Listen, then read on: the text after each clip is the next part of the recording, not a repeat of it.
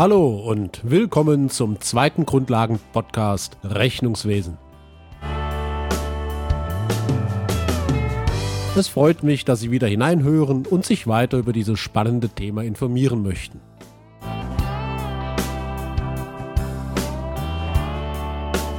Im ersten Podcast hatten wir auf die drei wichtigsten Teilbereiche des Rechnungswesens hingewiesen, die man zur Führung von Unternehmen braucht, also Buchhaltung, Kostenrechnung und Finanzplanung.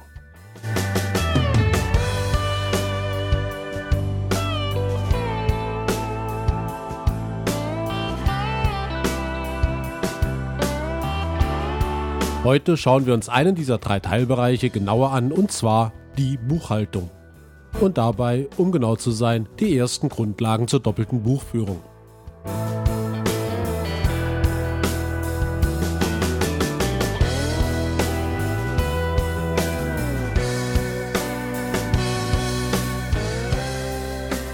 Bevor wir aber loslegen, noch ein kleiner Hinweis zur Einnahmeüberschussrechnung. Was das genau ist? Nun, es gibt mehrere Arten der gesetzlich erlaubten Buchführung. Die beiden gängigsten Systeme sind die eben erwähnte doppelte Buchführung und als Alternative dazu die Einnahmeüberschussrechnung. Die Einnahmeüberschussrechnung ist eine vereinfachte Form der doppelten Buchführung und wird meist von Freiberuflern und kleineren Firmen angewendet. In dieser Podcast-Reihe beschäftigen wir uns nicht mit der Einnahmeüberschussrechnung, sondern mit der doppelten Buchführung. Wobei ich allerdings einen extra Podcast zur Einnahmeüberschussrechnung an späterer Stelle nicht ganz ausschließen will.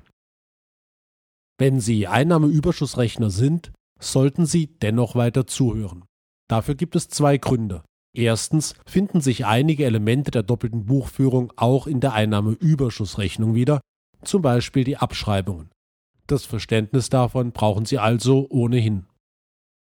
Und zweitens sollte jeder Kaufmann, jede Kauffrau die doppelte Buchführung verstehen, denn sie ist nicht nur ein formales Organisationssystem, sondern sie repräsentiert den Kern der kaufmännischen Denkweise an sich.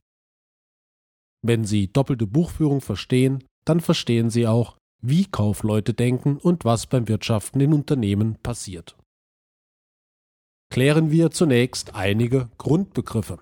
In diesem Podcast werden das die Begriffe Eigenkapital und Fremdkapital sein, sowie deren Bedeutung für das Unternehmen und ein paar erste Anmerkungen zur Struktur einer Bilanz.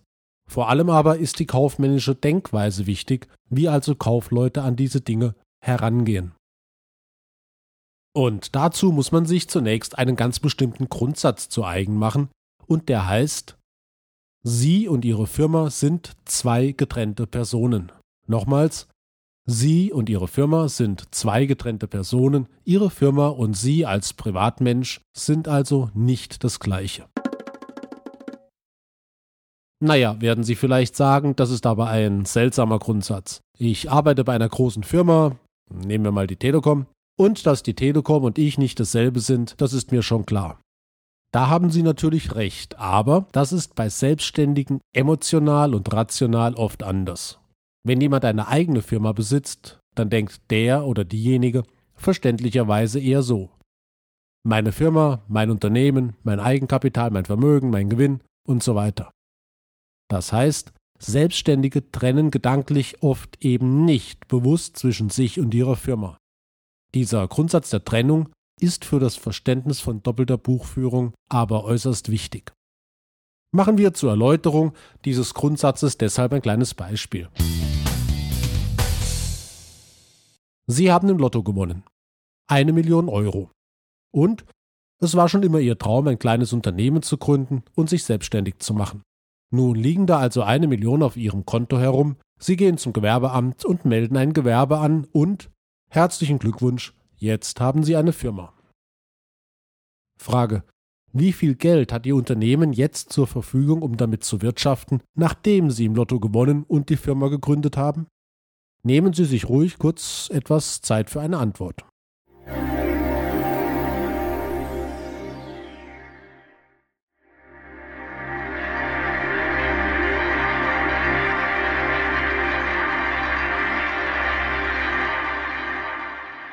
Nun, zu welchem Ergebnis sind Sie gekommen?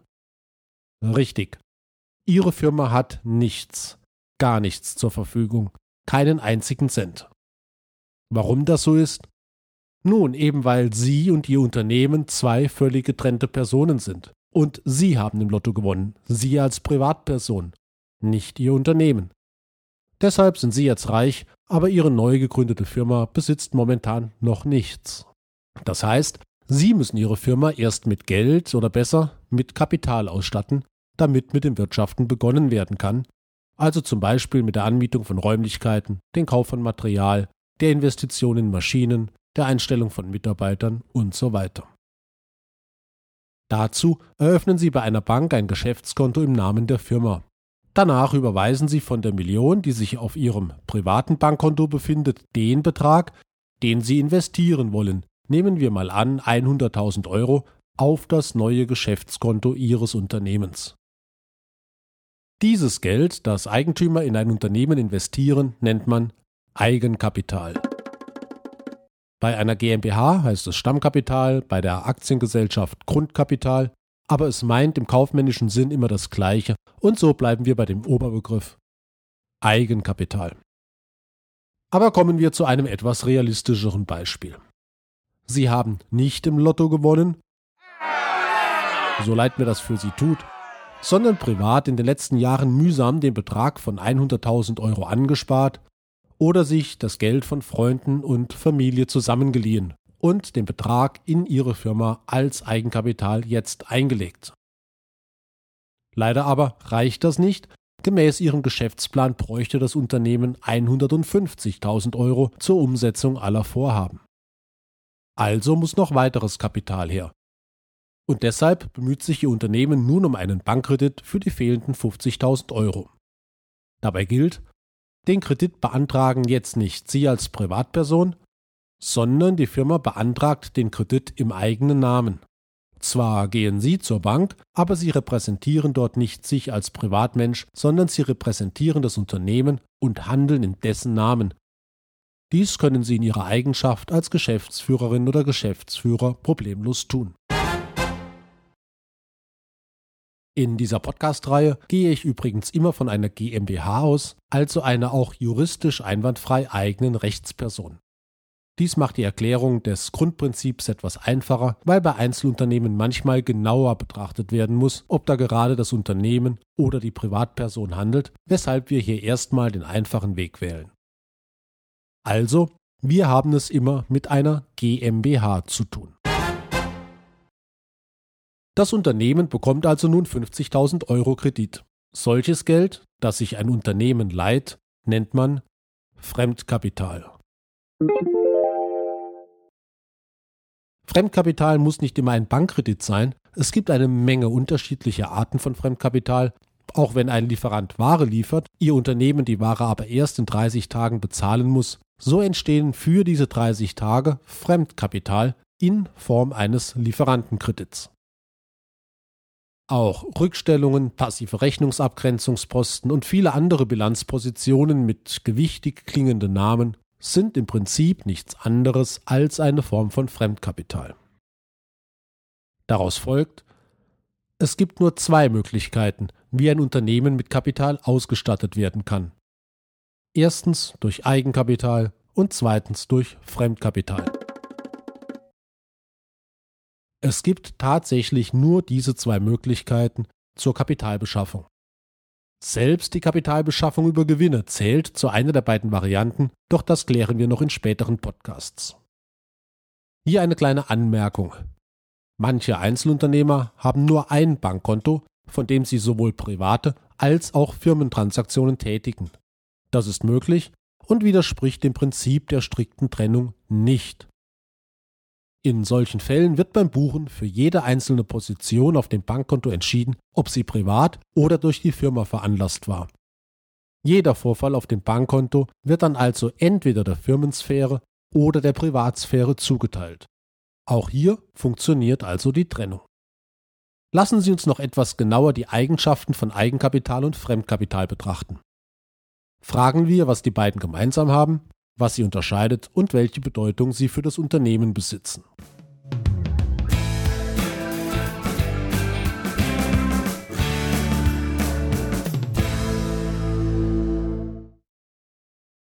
So, schauen wir mal auf die Besonderheiten. Zunächst haben Eigenkapital und Fremdkapital eine Gemeinsamkeit. Beide Formen wurden der Firma von außen zur Verfügung gestellt, von Eigentümern oder Gläubigern. Immer also kommt Unternehmenskapital von anderen, die bereit sind, dem Unternehmen Geld zur Verfügung zu stellen. Es gibt aber auch eine Reihe von Unterschieden. Der wichtigste Unterschied ist, dass Eigenkapital an Gewinn und Verlust beteiligt wird. Fremdkapital hingegen wird an Gewinn und Verlust nicht beteiligt, sondern Fremdkapitalgeber stellen das Kapital im Regelfall gegen einen Zinssatz zur Verfügung, der auch dann gezahlt werden muss, wenn das Unternehmen Verluste erwirtschaftet. Es gibt auch Fremdkapitalien, die nicht verzinst werden, aber das würde hier zu weit ins Detail gehen. Außerdem muss Fremdkapital irgendwann getilgt, also zurückgezahlt werden, während Eigenkapital zwar auch manchmal zurückgezahlt wird, aber häufig unbefristet und sogar für immer im Unternehmen verbleibt. Gewinn und Verlust könnten den Fremdkapitalgebern also eigentlich egal sein. Auf die Zinsen und die Tilgung haben sie immer Anspruch. Allerdings werden die Verluste so hoch, dass das Unternehmen die Zinsen oder gar die Tilgung des Fremdkapitals nicht mehr bezahlen kann, dann verlieren im Insolvenzfall sogar Gläubiger ihr Geld. Deshalb ist es ihnen also doch nicht so egal, ob die Firma Gewinne oder Verluste schreibt, und deshalb schauen sich Kreditgeber meist sehr sorgfältig an, ob sie einer Firma einen Kredit gewähren oder nicht. Das ist übrigens ein erstes gutes Beispiel, warum Sie sich um Ihre Firmenzahlen auch selbst kümmern sollten. Bei der Bilanzerstellung haben Sie Wahlmöglichkeiten, die Sie im Rahmen der Gesetze nutzen können. Entsprechend wird Ihr Gewinn oder Verlust höher oder niedriger und davon hängt nicht nur ihre Steuerlast ab, sondern auch ihre Kreditwürdigkeit. Ihrem Bilanzbuchhalter oder Steuerberater müssen Sie also schon sagen, welches Ziel mit dem Jahresabschluss erreicht werden soll. Was genau Sie dann machen können, dazu unterbreiten Ihnen die Profis dann kompetente Vorschläge. So arbeiten Sie sinnvoll mit Ihrem Steuerberater zusammen. Aber noch ein Punkt im Verhältnis von Eigenkapital und Fremdkapital ist äußerst wichtig und wird oft fehlverstanden. Diesen Punkt möchte ich anhand zweier Fragen verdeutlichen. Erstens, wenn ein Kapitalgeber Fremdkapital gibt, also eine Bank der Firma einen Kredit gewährt, wem gehört dann das Geld?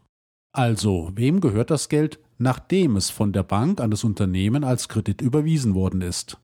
Weiterhin der Bank oder jetzt dem Unternehmen?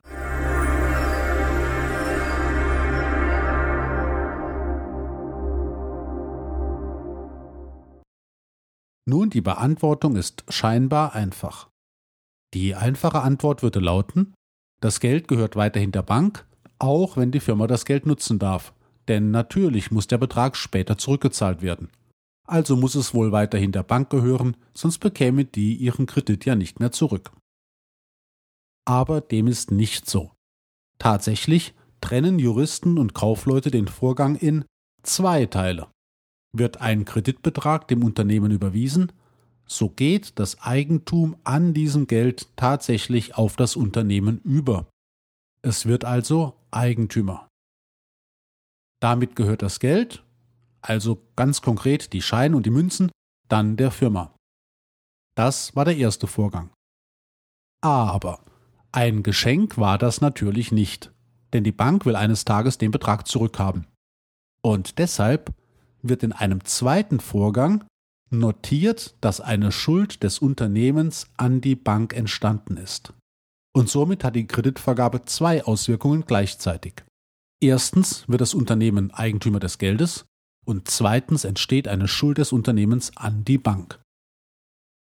Und diese Schuld des Unternehmens an die Bank, dieser gedankliche Wert, den nennt man Fremdkapital. Und somit kann man für die weitere Betrachtung ruhig sagen, das Fremdkapital gehört eigentlich der Bank. Aber den ersten Teil des Vorgangs, die physikalische Übergabe des Geldes, dieses Geld gehört jetzt dem Unternehmen. Es sind zwei Auswirkungen durch den einen Geschäftsvorfall, und das ist übrigens ein Prinzip, das Ihnen ständig in der Buchhaltung begegnet. Jeder Geschäftsvorfall hat immer mindestens zwei Auswirkungen, aber darauf gehen wir später noch ein.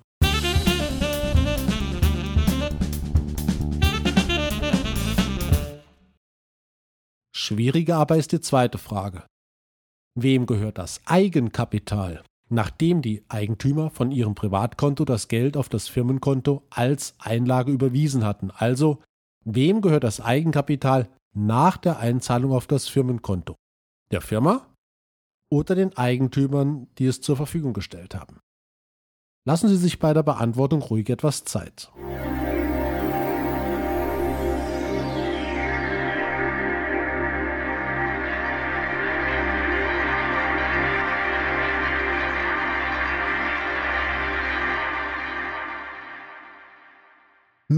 Wie lautet Ihre Antwort? Richtig. Das Eigenkapital gehört weiterhin den Eigentümern und nicht dem Unternehmen. Das ist ganz wichtig. Der Begriff Eigenkapital ist irreführend, weil er den Eindruck vermittelt, das Eigenkapital gehöre der Firma. Tut es aber nicht. Die Eigentümer, genau wie die Gläubiger, haben dem Unternehmen das Geld nur zur Verfügung gestellt. Die Firma darf damit arbeiten. Das heißt, die Unternehmung wird zwar Eigentümer des überlassenen Geldes, auch hier bei Eigenkapitaleinlagen, aber genau wie bei der Bank auch, entsteht gleichzeitig eine gedankliche Schuld des Unternehmens an die Unternehmer. Die Unternehmer können unter bestimmten Bedingungen sogar Eigenkapital zurückerhalten. Auch Gewinne gehören zu Eigenkapital, auf das die Eigentümer Anspruch haben und das durch Ausschüttungen oder Entnahmen zurückgezahlt wird. Aber auf Gewinnermittlung kommen wir in einer späteren Podcast-Folge noch sehr ausführlich zu sprechen. Und damit erklärt sich auch Folgendes. Wer schon einmal mit Buchhaltung zu tun hatte, erinnert sich vielleicht, dass eine Bilanz eine linke und eine rechte Seite hat und dass auf der linken Seite das Vermögen und auf der rechten Seite die Schulden und das Eigenkapital aufgeschrieben werden. Das ist etwas gewöhnungsbedürftig. Man sollte doch meinen, dass die positiven Dinge, also das Vermögen und das eigene Kapital auf der einen Seite und die negativen Dinge, nämlich die Schulden, auf der anderen Seite gegenübergestellt werden. Wieso also wird Eigenkapital mit den Schulden zusammen ausgewiesen? Die Erklärung dafür ist, eine Bilanz wird nicht aus Sicht der Eigentümer erstellt, sondern aus Sicht des Unternehmens als eigener Person. Und aus Sicht des Unternehmens sind Eigenkapitalien Schulden der Firma an die Unternehmer und Fremdkapitalien sind Schulden der Firma an die Gläubiger. In beiden Fällen handelt es sich also um Schulden der Firma, auch wenn diese Schulden einen unterschiedlichen Charakter haben. Deshalb sind Eigenkapitalien richtigerweise gemeinsam mit den Fremdkapitalien auf der gleichen Bilanzseite zusammen ausgewiesen. Diese rechte Seite der Bilanz, auf der alle Schulden zusammengefasst sind, nennt man die Passivseite. Man sagt auch, auf der Passivseite wird die Mittelherkunft der Firma ausgewiesen, wo sie also das Kapital herbekommen hat, mit dem sie arbeitet. Zusammenfassend halten wir zum Ende dieses Podcasts fest.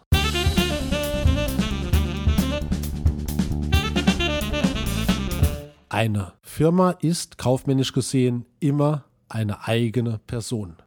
Eine neu gegründete Firma hat nichts und besitzt nichts. Und weil das so ist, muss man ihr erst etwas geben. Eigentümer geben Eigenkapital, Gläubiger geben Fremdkapital, beides sind Schulden der Firma an Außenstehende und beides wird deshalb auf der rechten Seite der Bilanz, der Passivseite, ausgewiesen. Was das Unternehmen dann aber mit dem Kapital macht, das es auf diese Weise erhalten hat, und was eine Bilanz genau ist und wie sie insgesamt aussieht, das klären wir in den nächsten Podcasts noch genauer. Dann hoffe ich, dass wir uns bald wiederhören. Bis dahin und äh, gute Geschäfte. Ihr Hans-Peter Rühl.